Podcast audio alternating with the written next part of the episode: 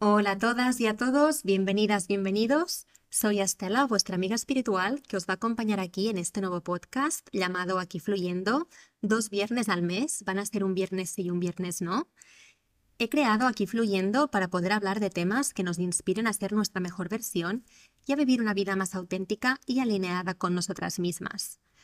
Porque a veces vivimos en autopiloto y olvidamos parar a reflexionar si realmente estamos viviendo nuestra mejor vida. Así que aquí estamos para descodificarnos de todo lo que no nos sirve y ocupa demasiado espacio. Es la tercera vez que grabo este episodio. He tenido problemas tanto con el audio como con la posterior edición. Pero bueno, you live and you learn y aquí estoy una vez más. Espero que a la tercera vaya la vencida. Y nada, con muchas ganas. Estoy un poco nerviosa. Em, pero bueno, hay que empezar por algún lado. Así que nada, a por todas.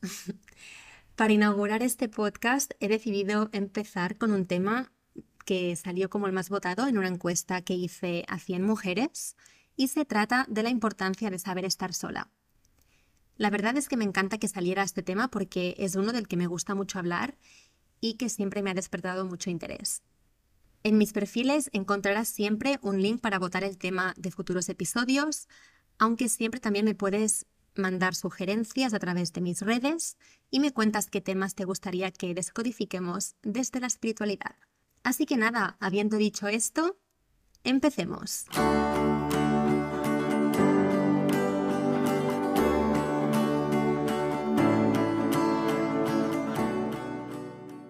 Realmente saber estar sola es una habilidad increíblemente poderosa y que puede tener un impacto muy positivo en diversos aspectos de nuestra vida.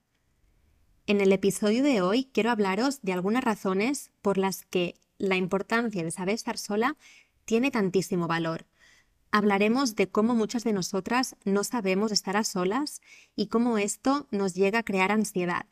Veremos también lo que puedes hacer para empezar a tomar acción y aprender a querer y a disfrutar de tu propia compañía y os contaré también mi experiencia sola por la India en la que experimenté la solitud de primera mano. Pero antes que nada, quiero hacer un pequeño inciso y quiero decir que es importante que pasemos tiempo con las personas que escogemos y que nos hacen sentir bien.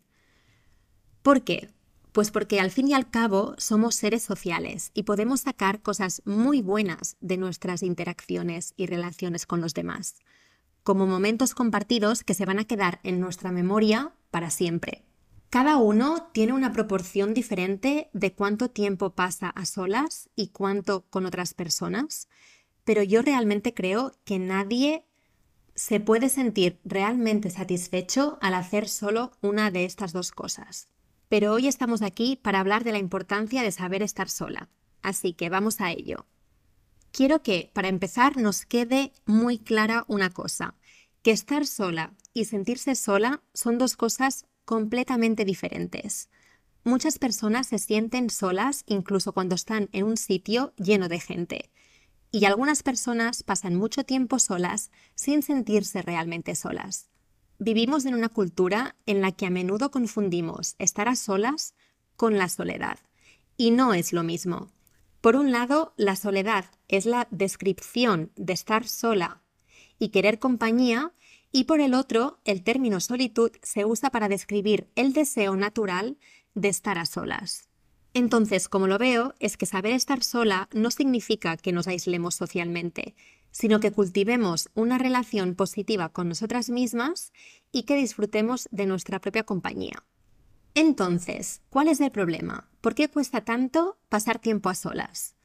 Hay varios estudios que dicen que la mayor parte de la población tiene dificultades para estar a gusto con ellos mismos sin necesidad de contar con factores externos que requieran su atención y que les hagan sentir de alguna forma un poco menos solos.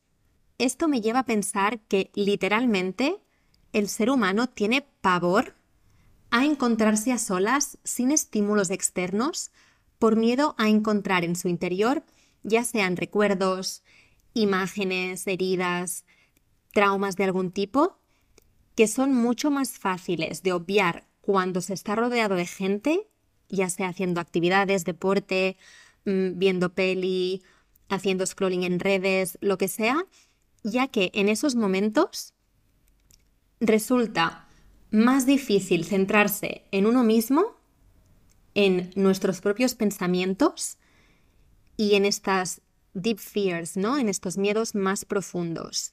Yo creo que es bastante claro que hacer introspección y darnos una vuelta por nuestro interior no nos resulta tarea fácil a nadie, especialmente a aquellas personas que conviven con muchos traumas, con sentimientos de culpa o pensamientos intrusivos de los que intentan huir, para mí, de manera errónea, en vez de sentarse con ellos, de observarlos y como digo yo, de plantarles cara, ¿no?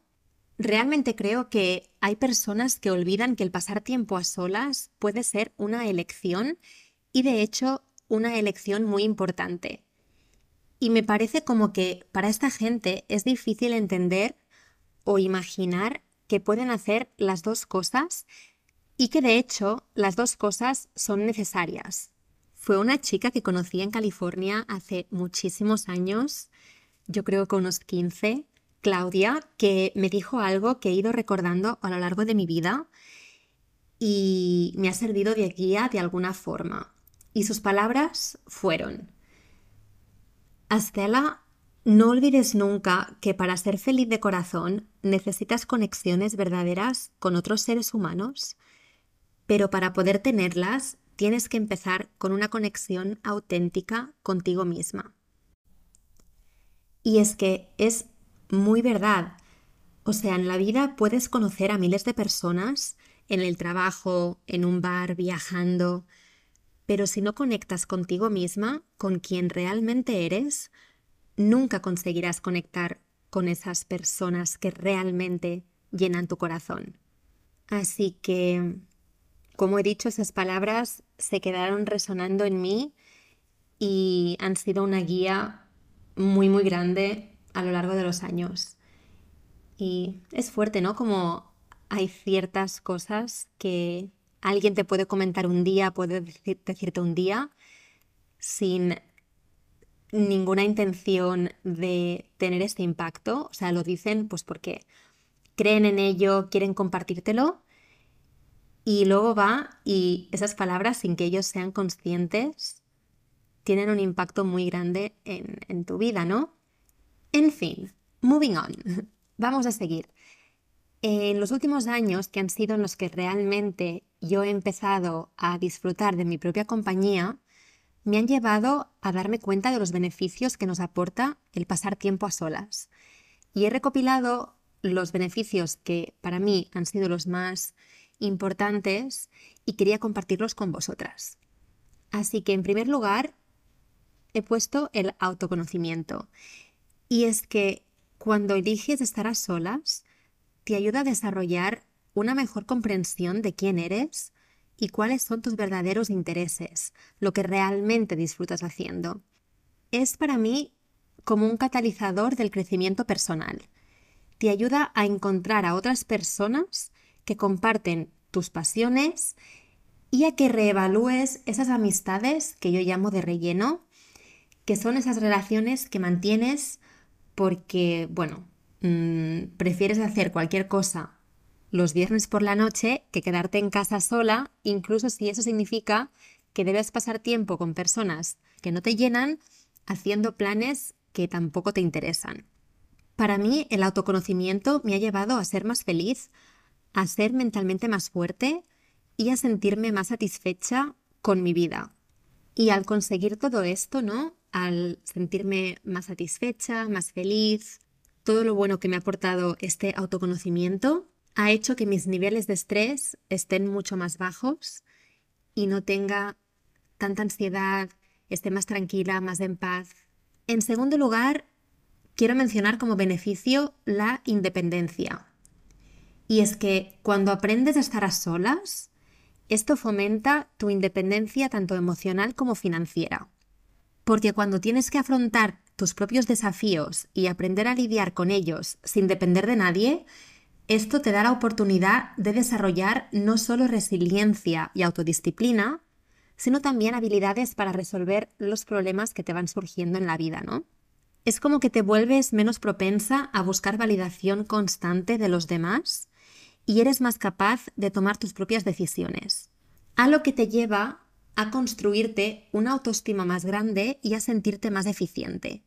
Así que para mí la independencia ha ido ligada a una mayor autoestima porque me ha confirmado que soy suficiente, de que puedo hacer las cosas y lo más importante, que estoy a gusto conmigo misma. Y esto también me ha llevado a apreciar más a los demás. Eso que dicen que la ausencia realmente hace crecer el cariño, pues de alguna forma así es. El tiempo a solas te permite ver las personas bajo una luz completamente nueva y te ayuda a desarrollar un sentido renovado y más grande de gratitud, ¿no? Y poder apreciar y agradecer lo que tenemos, en este caso las personas que nos rodean, es algo muy importante que influye de manera directa en nuestro bienestar emocional. Beneficio número 3, creatividad. Y es que la solitud te proporciona un espacio para la reflexión. Es cuando estás a solas que tienes realmente la oportunidad de explorar nuevas ideas, perspectivas, proyectos, sin distracciones ni ruidos externos. Y esto resulta en un mayor desarrollo de tus habilidades creativas. En mi caso, cuando tengo tiempo para mí, me encanta entrar en mi creative zone, en mi zona creativa, y perderme en ella durante horas, haciendo lo que sea, desde escribir, a hacer manualidades, a poner todo el foco en algún proyecto que tenga entre manos, como por ejemplo cuando escribí mi primer libro y único libro hasta la fecha, que ya hablaré más de él en algún otro episodio más adelante, o como ahora que estoy centrada en este proyecto podcast. Estar en mi flow creativo es para mí una de las mejores sensaciones, así que te invito a que lo pruebes, a que dejes el móvil en otra habitación y que te sumerges de lleno en cualquier cosa que quieras hacer. Pasamos al beneficio número 4, que es tiempo de recarga.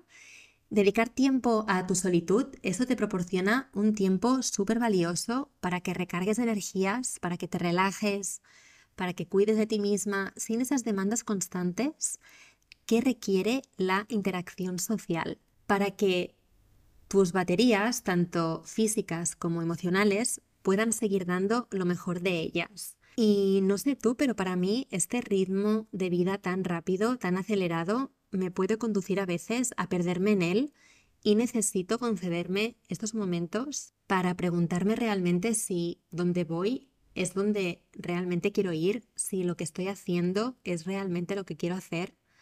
Así que para mí es como un step back, un paso para atrás para cuestionarme todas estas cosas y como he dicho, para recargar las baterías y que puedan seguir dando lo mejor de mí.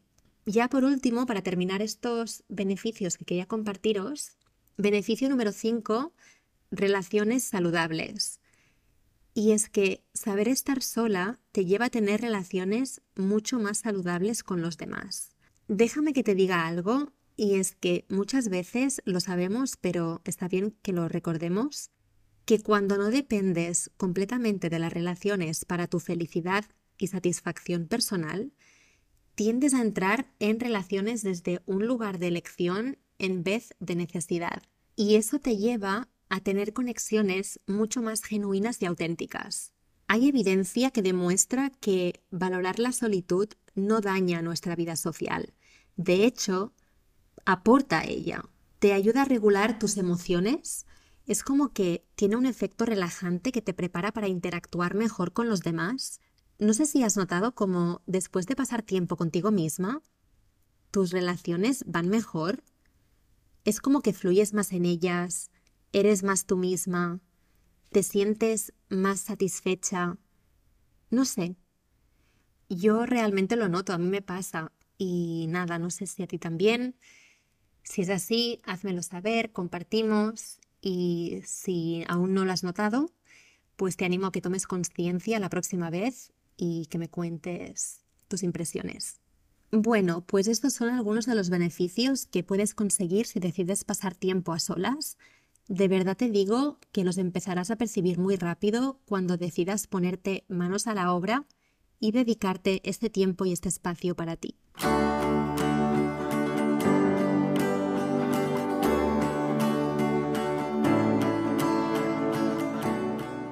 Vamos a hablar de lo que ocurre cuando no tenemos estímulos con los que entretenernos. Hay estudios que indican que cuando estamos a solas, lo que es incómodo es la falta de estímulos, del tipo que sea, o de no poder depender de otras personas para dar cierta forma a lo que estamos viviendo, ¿no? A nuestra experiencia. Estar a solas con tus pensamientos y darte a ti misma un espacio y un tiempo sin estructura para dejar que tu mente vague sin distracciones sociales, a veces puede ser muy intimidante. Y esto lo sabemos. Con varias amigas y amigos hemos estado hablando en diferentes ocasiones cómo estar a solas con nuestros pensamientos y la gran mayoría coincidimos con lo difícil que nos resulta no coger el móvil cada vez que tenemos un pensamiento intrusivo, cuando estamos en una situación que nos incomoda. Y es que es un hecho que la aversión a estar a solas puede ser muy drástica. Atención al dato siguiente. Dice, una cuarta parte de las mujeres y dos tercios de los hombres que participaron en un estudio reciente de la Universidad de Virginia en Estados Unidos eligieron someterse a un choque eléctrico en vez de no hacer nada y pasar tiempo a solas con sus pensamientos. ¡Wow! Lo que aquí nos está diciendo es que muchas personas escogen sentir un dolor físico grande por un choque eléctrico en vez de estar a solas con ellos mismos. No sé a vosotras, pero a mí me explota la cabeza.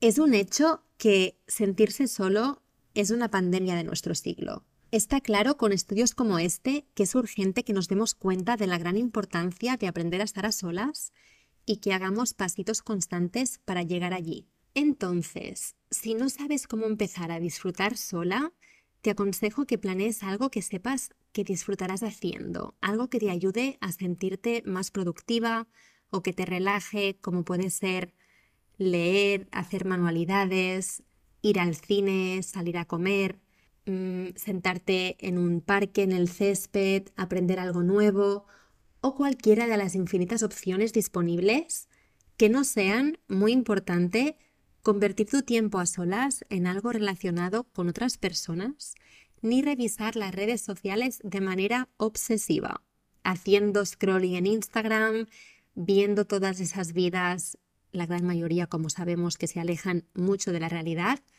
allí en formato mini en tu móvil, sin centrarte en la tuya, sin centrarte en tu vida. Amiga, esto no lo vamos a hacer. Últimamente mis favoritos son ir al cine, ir a comer e ir a pasear. La verdad es que disfruto mucho teniendo citas conmigo misma. Esto no siempre ha sido así.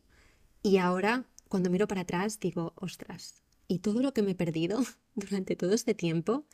Pero bueno, lo que importa es el ahora y ahora, pues como he dicho, disfruto mucho de concederme este tiempo para mí.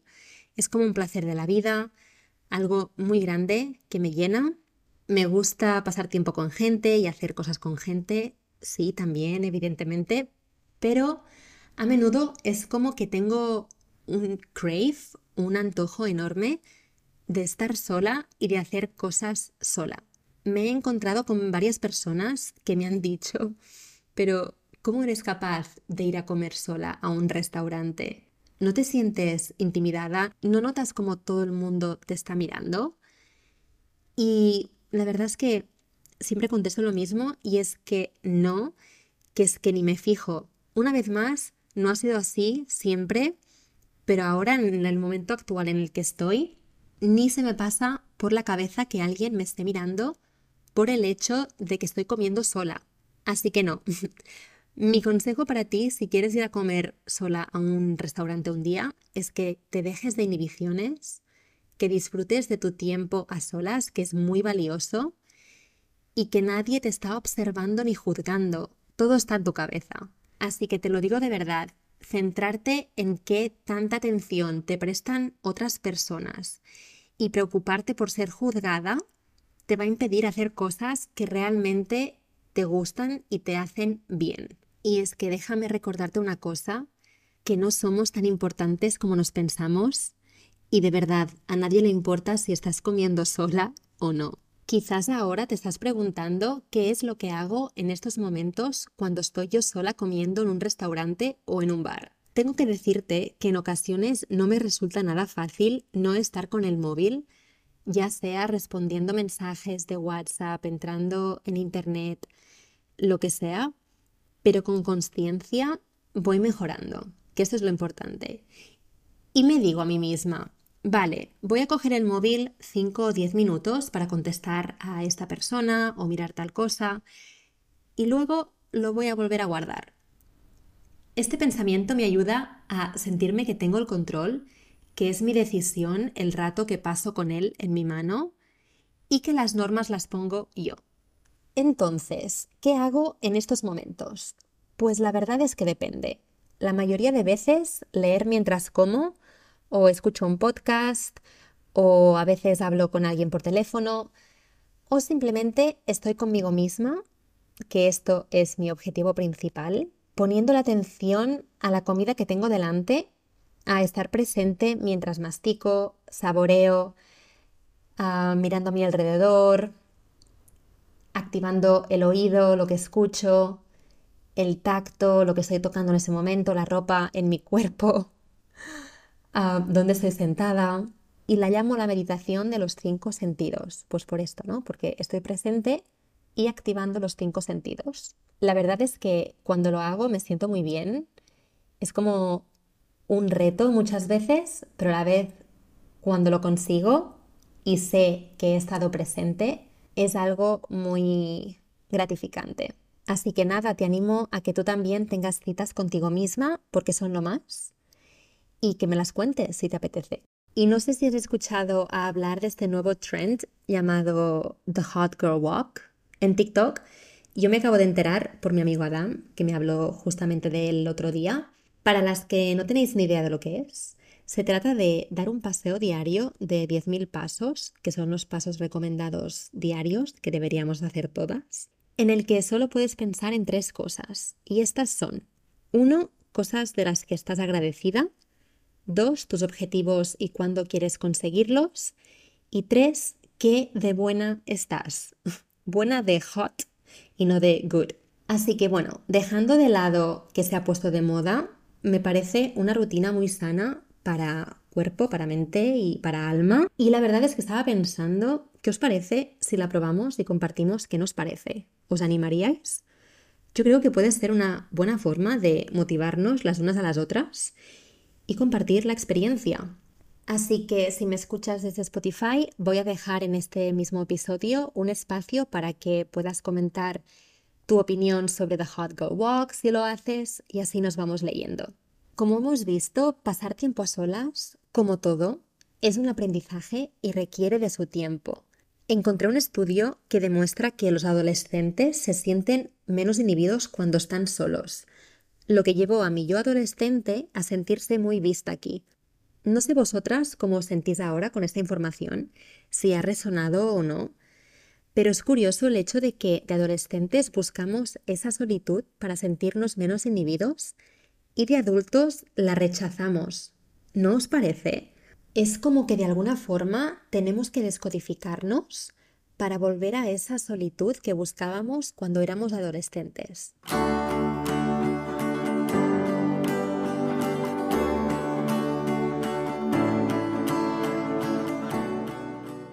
Bueno, ya llegando al final de este episodio, quería contaros mi viaje sola por la India y los dos grandes aprendizajes que me llevé de esta experiencia. Para poneros en contexto, yo en ese momento vivía en Londres trabajando en un hotel y decidí romper con todo esto e irme por un par de meses a la India porque quería sacarme el curso de yoga y meditación para ejercer de profesora, por un lado, y por el otro, viajar y conocer más del país aunque al final decidí seguir viajando y no volví a Inglaterra hasta cuatro meses más tarde, por lo que estuve un total de seis meses viajando por diferentes países de Asia, hasta llegar a Australia, porque mi hermano vivía allí en ese momento, bueno, sigue viviendo allí, dando clases de yoga y meditación durante este tiempo. en, en todos los países que iba visitando. Esta era mi intención, porque mi mayor miedo era el hecho de ponerme delante de una clase y pensar cada vez va a ser gente diferente, adaptarme. Bueno, el miedo escénico. Así que pensé, si no te pones directamente a hacer esto después de hacer el curso, te va a costar mucho más. Así que bueno, por esto esta era mi intención. Esta primera faceta de la que hablo, la de sentirme saturada, me pasaba a menudo.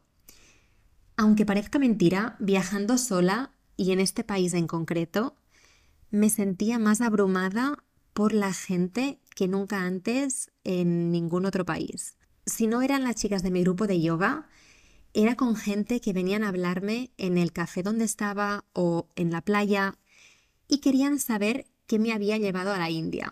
Recuerdo que me iba sintiendo cada vez más ahogada hasta que un día me levanté literalmente con ansiedad porque mi cuerpo me estaba ya avisando que así no podía seguir, que tenía que poner límites y hablar de mi necesidad de tener mi espacio y tiempo. Así que fue en este momento en el que yo ya no podía más que empecé por compartir cómo me sentía con algunas chicas de mi grupo y bueno, me entendieron al 100% y me empezaron a conceder este espacio que yo buscaba en diferentes momentos, pero también empecé a comunicar de la forma más asertiva que yo conocía en ese momento de mi vida con esas personas que se me acercaban, como he dicho antes, en restaurantes, bares, en la playa, de que en ese momento no tenía el tiempo para ellos. O sea, hablaba brevemente con ellos, les contestaba las preguntas que me hacían, pero no les invitaba a quedarse. Así que el viaje a la India fue mi primera toma de contacto con el mundo de las boundaries, de poner límites sanos, y recuerdo sentirme muy contenta por haberlo hecho. Así que más boundaries y menos people pleasing, más límites sanos y menos complacer a los demás. Lección vital muy muy importante. Pero también había momentos en los que estaba sola y literalmente sin nada que hacer. Os cuento una anécdota y es que cuando me movía entre ciudades de la India lo hacía en trenes nocturnos que duraban muchas horas. Recuerdo alguno que llegó a durar más de 8 y 9 horas.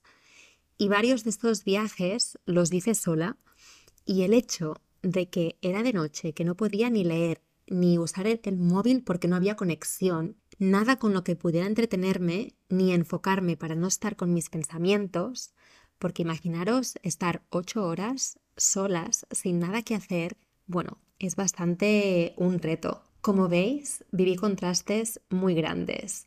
Por un lado, el agobio de estar rodeada de gente y por el otro, de tener que sentarme conmigo misma y todo mi speech mental sin poder huir a ningún sitio. Entonces, ¿cuáles son los aprendizajes que me llevo de estas dos experiencias? Pues en primer lugar, empezar a poner límites y comunicar una necesidad que yo tenía, que era la de tener mi espacio y mi tiempo en algunos momentos.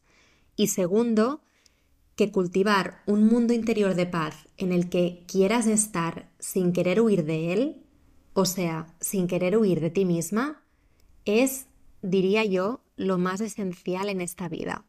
Porque nunca vas a poder escapar de ti misma, Así que te tienes que encargar de quererte para que quieras y puedas pasar tiempo contigo y con tus pensamientos, sin depender siempre de cosas externas para desconectar y para que te entretengan.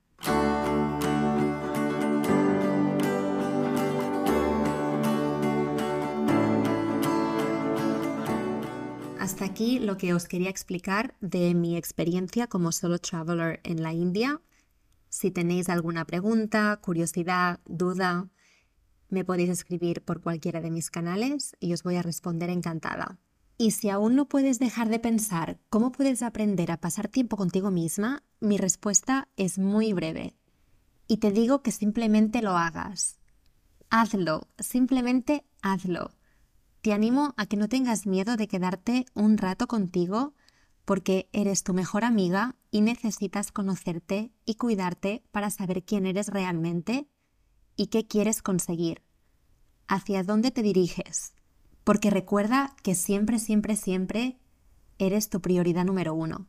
Espero que este episodio te haya ayudado a cambiar la idea, si es tu caso, de que pasar tiempo a solas es algo malo o aburrido, mm, de persona solitaria, no interesante, porque como acabamos de ver, nada más lejos de la realidad.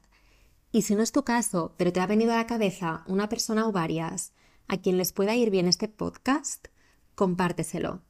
Y si te ha gustado el podcast y compartir este rato conmigo, suscríbete y dale a las 5 estrellas porque será un empujoncito enorme para que me ayudes a arrancar con más fuerza este proyecto y te lo voy a agradecer de todo corazón. Espero que hayas disfrutado de este episodio, que te haya servido, que te lleves algún aprendizaje y sobre todo que te haya inspirado a querer pasar más tiempo contigo misma si no lo haces ya.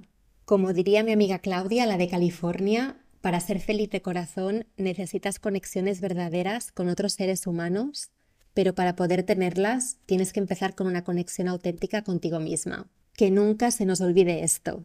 Mil, mil gracias por estar aquí y nos escuchamos en el próximo episodio.